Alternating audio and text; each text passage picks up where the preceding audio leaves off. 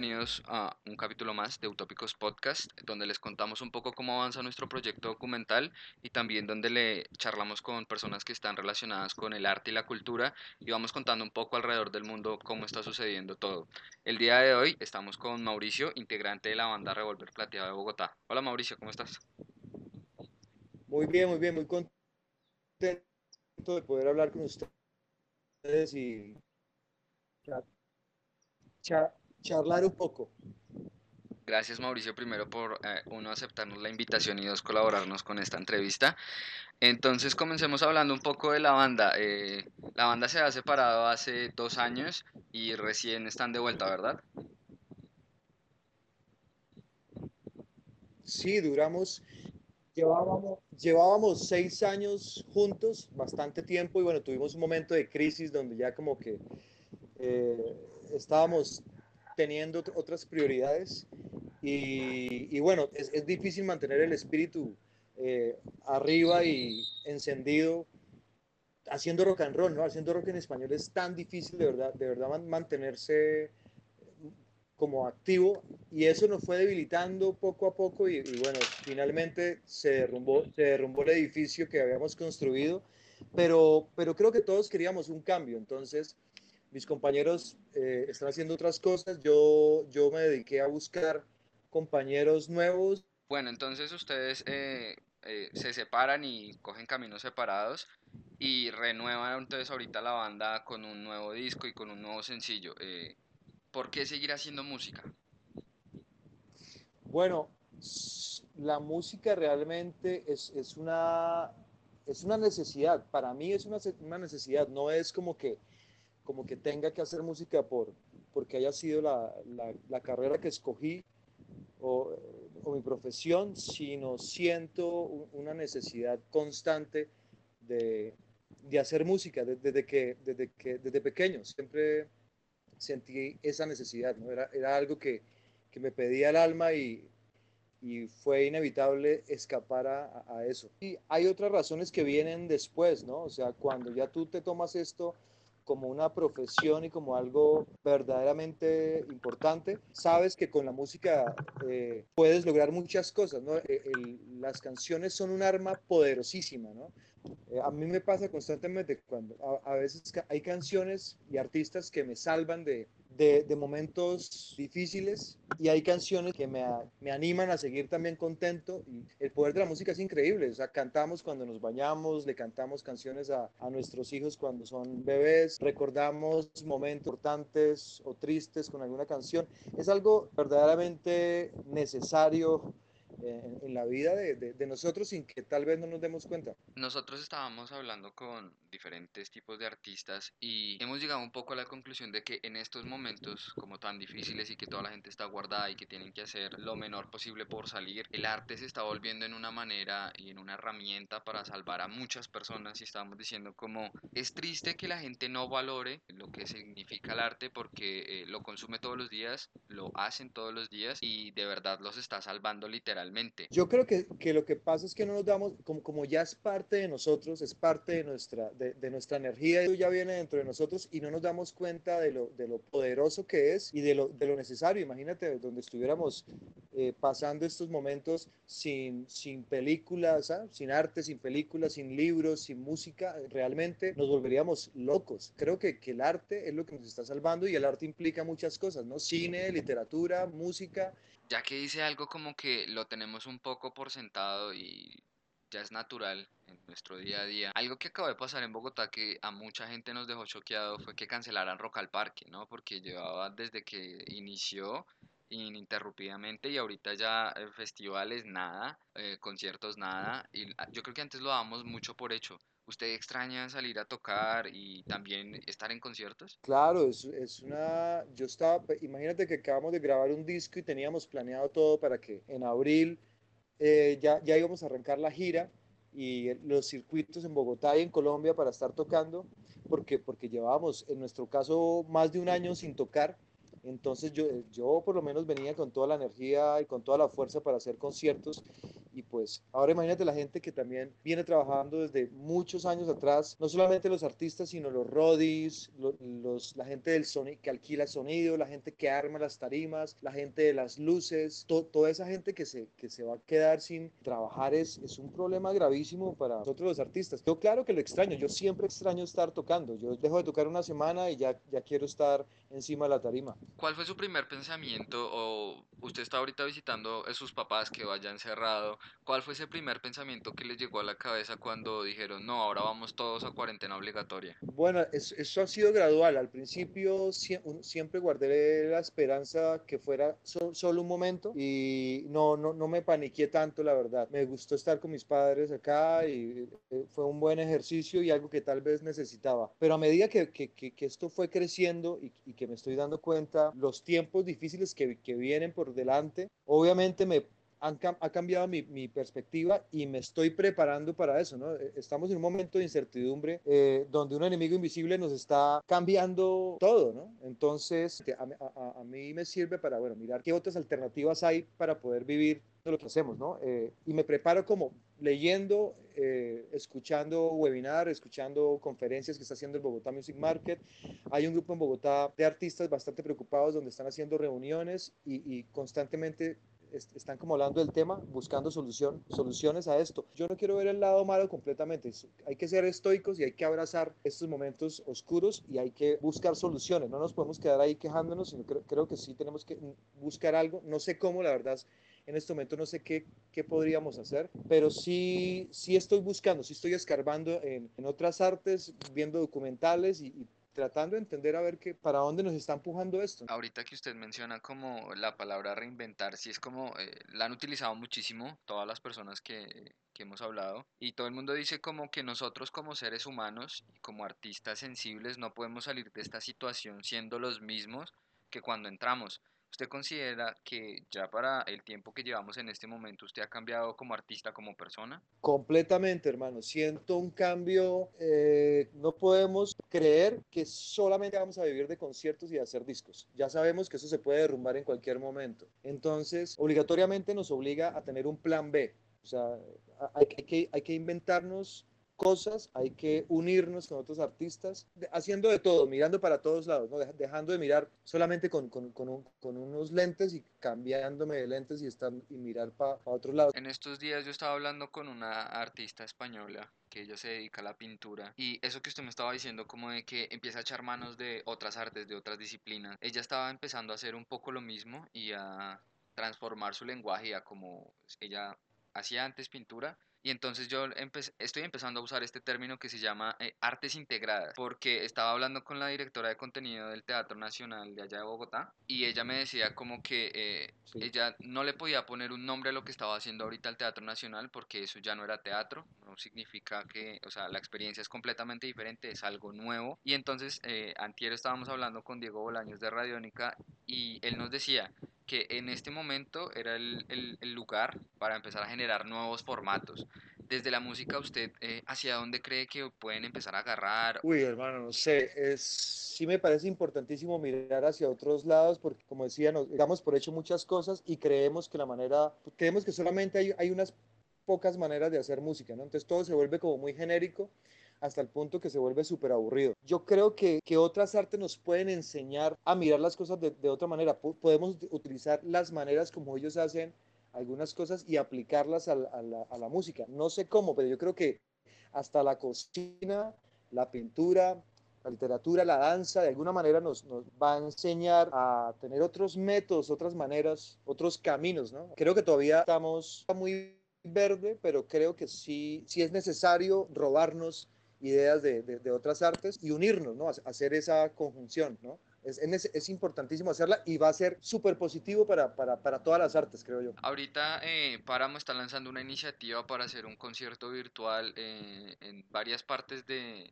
del mundo se están organizando como esos grandes festivales digitales. ¿Cuál es la opinión de ustedes como banda o de usted como individuo frente como a estas situaciones de si hagamos cosas virtuales donde mucha gente nos reunamos a tocar música, pero al fin y al cabo los artistas qué es lo que están sacando o cada vez que yo veo uno de esos festivales yo digo, bueno, sí me parece súper chévere la iniciativa, pero ¿y de qué sirve? Yo la verdad soy soy sincero, yo no disfruto mucho esos live. Eh, hemos hecho algunas sesiones en estudios de grabación. Me parece que yo, yo, disfruto mucho eso en un lugar controlado, ¿no? Si, si, estamos en un estudio, en un estudio con buen sonido, con un ingeniero, con luces, a, mí eso me llama mucho la atención, pero a mí los live desde casa, la verdad no, no los disfruto mucho, que no hay mucha calidad, entonces no, no, no entiendo muchas cosas. Yo no soy cantautor, no, tengo esa gracia y como para sentarme con una guitarra muchos artistas que lo hacen increíble, pero yo personalmente no, no, no soy ese tipo de artista. A mí me gusta estar en, en el escenario. Sí, sí, sí. ¿Qué es ah, curioso qué?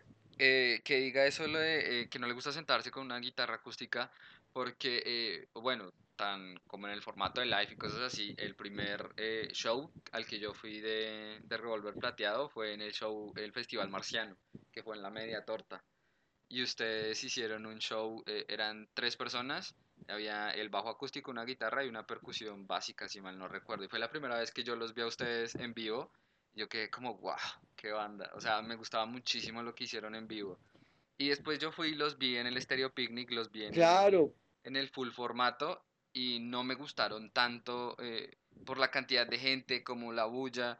Y después tuve la oportunidad otra vez de volverlos a ver en Rock al Parque y fue un show totalmente diferente. Sí podría ser live si tuviera a mis compañeros lado, ¿no? si tuviera un contrabajo, una percusión, unos pianos, creo que me sentiría muy apoyado, pero yo solo con la guitarra acústica creo que eh, no, no, no, no me sentiría tan cómodo, aunque realmente no lo he intentado. Además que tengo un problema en mis dedos y no puedo tocar muy bien guitarra, entonces solo no me defiendo tan bien. Pero creo que lo, lo, el problema con los live es ¿cómo, ¿cómo vamos a monetizar eso? O sea, ¿cómo, ¿cómo el artista se va a beneficiar de esos live? Porque el problema realmente, el arte sí vamos a hacer arte, pero ¿cómo vamos a poder vivir de esto haciendo ese tipo de shows? ¿no? Y si la gente está dispuesta a pagar por un show eh, viéndolo por celular o por computador, no sé si la gente esté dispuesta a pagar, la verdad. Ojalá. Pues, o sea, yo soy enfermo por los conciertos, me gusta ir a la mayor cantidad que pueda y sinceramente, yo no pagaría una boleta por ver en una pantalla de celular porque no es la experiencia que a mí me gusta, ¿sí? Y digamos, yo estoy, eh, y mucha gente, he estado leyendo unos comentarios así como muy brutales de, en contra de lo que está haciendo Páramo, porque ellos pues son como la compañía más grande acá en Colombia y sí, tienen su, el Estéreo Picnic a sus espaldas. Ellos están aprovechando y dicen, no, sí, te invitamos a nuestro festival digital para no sé qué ¿Y quién se termina beneficiando finalmente? Como las grandes compañías y los artistas son los que no están recibiendo lo que deberían. Yo sé cómo es ese cuento, hermano, y eso, eso es, es un tema ahí espinoso. Eh, eh, la mayoría se aprovecha de, de nosotros los artistas. Eh, yo toqué en este picnic y también igual, no, no te pagan, sino yo, la idea es que uno esté en Psycho y, y, y, cobre las regalías por medio de Psycho, pero ellos no pagan. Eh, y, veo la iniciativa de, de varios, no solamente de Páramo, sino de varios. Como hay incluso hay unos bares que están tratando de promover eso, pero, pero no sé el artista realmente que, que el problema es ese, ¿qué va a hacer el artista? ¿no? ¿Qué, qué, qué va a pasar con él? Y no solamente, eh,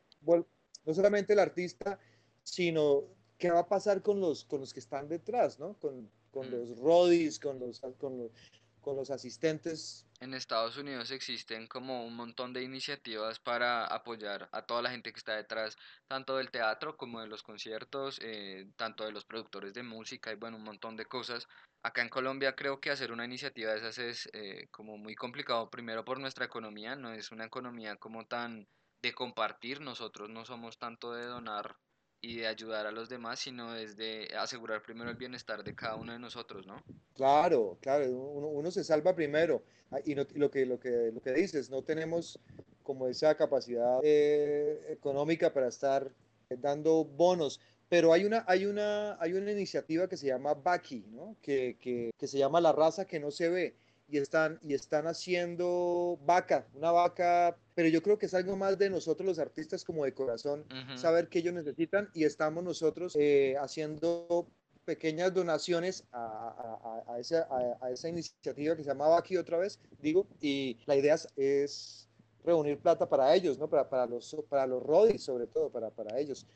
No, no, sé cómo vaya eso, pero, pero sé que está Andrea Echeverry, que está Héctor Buitrago, está Ana Uribe de Garra Producciones, está Aida Hudson, como, como que todo, todo, ese, todo ese grupo de personas están muy, muy pendientes de, de todos ellos Vea qué curioso porque ayer escuché a las karate que estaban, digamos, dentro del sector audiovisual, estaban haciendo una, como una nueva iniciativa para los best boys. Los best boys son como los que le dice chino traiga, chino lleve, o sea, la gente que de verdad vive el diario. También como para tratar de soportarlos, pero les estaban era ofreciendo mercados. Y bueno, la comida es importante, absolutamente, pero también días que ha tomado el gobierno, como que los bancos siguen cobrando los préstamos, que nos toca seguir pagando servicios públicos, los arriendos, es como eh, la gente lo que necesita es, no sé, una nueva reestructuración. ¿Qué opina usted? ¿Qué es lo que necesita la gente? Uy, estoy de acuerdo con ustedes, porque el sí, la comida es importantísima, pero los gastos que, ¿no? El colegio de nuestros hijos, el arriendo,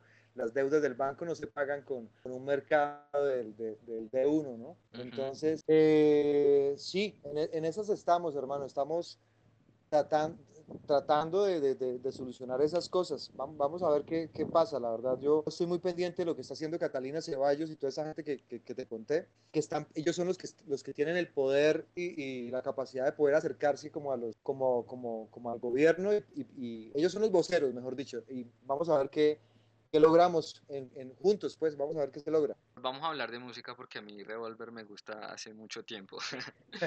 la primera vez que yo los escuché a ustedes fue, uf, creo que en el 2014, cuando estaban lanzando la 92, cuando se reemplazó la Z ya en Bogotá, y fue con Soy un extraño. Y yo me acuerdo que al principio yo decía como, wow, qué canción tan chévere con toda la música que estaban poniendo en ese entonces en esa emisora y después empezó como a esparcir en otros nichos, ¿no? Eh, ¿Cómo fue ese primer sencillo para ustedes como banda y verse que se expandió como, entre comillas, fácil? Sí, fue, fue bastante fácil, la verdad. Hicimos, yo, yo recuerdo que hicimos, la primera canción fue Soy un extraño y Dile al Rey, y tan pronto grabamos, de verdad sin ninguna intención. esa canción la grabé en el cuarto de mi casa, eh, no, fuimos a ningún estudio y la, la, pusimos y de, verdad que no teníamos ni, no teníamos ni siquiera nombre. Eh, y llegó una emisora que se llama Radio Gladys Palmera de España. Escuchó, escuchó como la canción en un video que yo puse y me escribieron el nombre de la banda y a mí se me ocurrió de manera rápida Revolver Plateado. Pero, pero ni siquiera teníamos nombre. Y pusimos el nombre y la sacamos ya con bajo el nombre de Revolver. Tuvimos el apoyo de, de, la 92, que esto es Todelar, creo. Y luego fue, bastante fácil, la verdad. Pero, pero también yo tenía un recorrido atrás que me ayudó, ¿no? Yo tenía una. Yo, toqué con Juanes y tuve otra banda que se llamaba, que se llamaba Popper que le gustaba a muchos DJs de radio, o sea, como que como, esa banda vieja hizo, hizo Mella y, y, algunos DJs, yo tuvimos la suerte que algunos DJs de, emisoras sabían quién era yo, entonces fue, no fue tan difícil. Ve qué chévere que ya, pues igual, no es como algo que usted le tocó no esforzarse porque es un camino que ya tenía recorrido, pero qué chévere llegar con un primer sencillo que lo hicieron desde el cuarto y que pudieron abrirse camino. Y ya hablando un poco más del último sencillo que es Tom, si no estoy mal, ¿cómo les ha ido con eso? Hicimos, ya grabamos un disco, hermano, el 6 de enero de este año nos metimos al estudio, llevábamos más de un año trabajando en la preproducción, decidimos cambiar el sonido y, y queríamos hacer un disco básicamente con máquinas y sintetizadores, eh, una drum machine y sintetizadores. Lanzamos, grabamos 10 canciones, hemos lanzado dos, la primera se llama Tom que tuvimos la colaboración de Erin Memento, que es una cantante de Zaragoza, España. Casualmente la, es la sobrina de, Enrique Bumburi y la corista de Bumburi, pero ella es ingeniera de sonido y, músico. Y el segundo sencillo se llama Nahual. Y esa canción la lanzamos el viernes pasado, casi hace siete, ocho días. También tuvimos artistas chéveres. Estuvo Chucho Báez de Zoé, estuvo tocando el teclado y Tuvimos a, Alejo Gómez Cáceres de Aterciopelados tocando la guitarra acústica en las dos canciones, en Tommy y en Nahual. Nos ha ido muy bien, a pesar de que teníamos un poco de miedo porque el cambio, el cambio va a ser un poco brusco, eh, hay muchos sintetizadores, pocas guitarras y Revolver es, como, como que la guitarra es clave en el sonido de Revolver. En este disco hay muy pocas, pero nos ha ido muy, muy bien, la verdad estamos muy contentos. De hecho, Tom está de primer lugar en Spotify. Eh, le, está ganando Soy un, extraño que, que, que, era nuestro hit que nadie tumbaba. Ya Tom está de primero, entonces nos ha ido muy bien.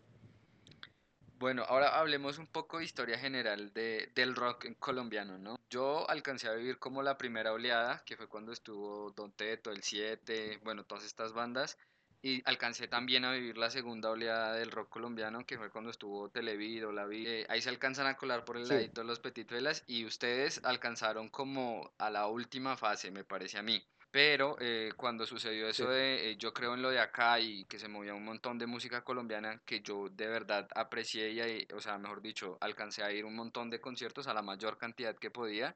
Y después empezó como yo lo empecé a sentir, empezó a decaer y empezaron las bandas a desaparecer, ya no se escuchaban discos. ¿Usted lo sintió así o cómo lo vieron ustedes siendo una banda? Total, soy totalmente de acuerdo con, con, lo que estás diciendo. Eh, hace poco tuvo, tuvo otra entrevista y también ellos tenían la misma percepción. Yo soy, yo soy perro viejo, yo soy de los viejos, yo tengo a mis añitos. Yo, yo viví la etapa del rock and roll en los 90. Eh, cuando estaba Terciopelados, eh, La Derecha, ¿no? Eh, vi un gran momento en el, rock en español, en el 2000 sentí que la cosa se cayó, luego hubo un momento donde estuvo el 7, eh, Don Teto, The Hall Effect, volvió y cayó.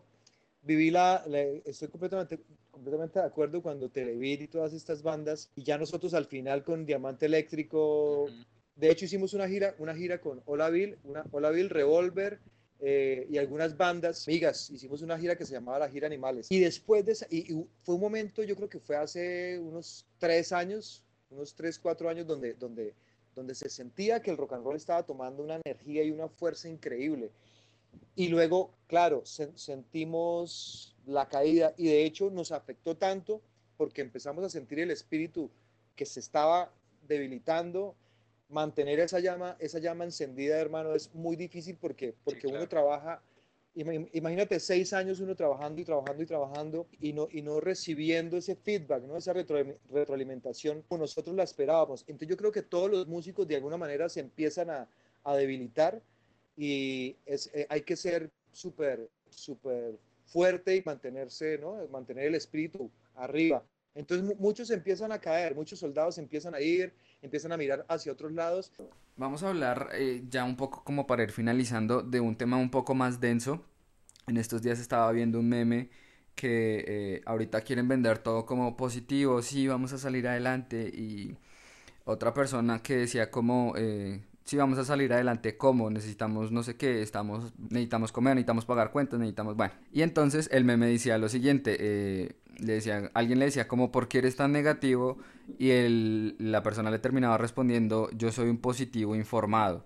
Sí, eh, hay muchas personas que están queriendo vender esta situación como es algo que va a pasar, vamos a salir adelante y hay muchas personas que de verdad no entienden la gravedad de la situación, la crisis económica que se nos avecina y que tenemos que estar preparados. Como usted decía, eh, ustedes se están preparando para hacer algo más adelante, no viendo las cosas como, ah, esto se va a acabar, vamos a poder volver a la normalidad, sino, no, tenemos que hacer algo frente a lo que está sucediendo. Y quiero hablar puntualmente de las medidas del gobierno, del Ministerio de Cultura, en cuanto a como las ayudas, incentivos y convocatorias estas que están haciendo, que eh, muchos artistas lo han visto como literalmente limosnas y estaba viendo el presupuesto de Rock al Parque y cuando cancelaron las bandas distritales, todo ese presupuesto que le terminaron quitando al Ministerio de Cultura de Bogotá y sucedió en todas las ciudades, acá en Cali también el Ministerio de Cultura, la gobernación del Valle le terminó quitando todo. ¿sí? Eh, los incentivos que tenían para dar para eh, espectáculos, eh, presentaciones teatrales, todo eso se lo quedó el gobierno y nosotros los ciudadanos no sabemos qué está pasando con la plata y los que vivimos del arte de alguna manera tampoco sabemos qué están haciendo con toda la plata y nos están dando limosnas. Ustedes que pueden decir que están entre comillas consolidados dentro de un mercado musical, ¿cómo ven todo este ámbito? Eh, eh ¿Cómo ven todo ese ámbito de las platas que están cogiendo de, lo, de la cultura y también que no sabemos qué va a pasar con eso? Sí, yo A ver, yo no sé, yo no quiero ser pesimista, sino realista. Creo que en este momento, o sea, yo la verdad no sé si suene feo lo que voy a decir, pero en este momento es importante que le pongamos atención a otras cosas. Obviamente sé que el arte es importante, pero en este momento creo que, que es como una pirámide, ¿no? Hay, hay, hay cosas más importantes, hay, prioridades. En este momento no, no quiero pensar que esto no va a acabar nunca. Si esto, si lo supiéramos, sí me preocuparía muchísimo. Soy, soy optimista, pero bueno, si nos ponemos en, en, en, la posición de que esto va a ser mucho más largo, hay que, que el Ministerio de Cultura, por ejemplo, habíamos aplicado para unas becas, para unas giras, no, no pudimos, esa, esa convocatoria ya se acabó y están haciendo unas, unas convocatorias para compositores, para dictar talleres. Eh, hay, hay varias, muchas convocatorias nuevas que, que nacieron por, por este problema.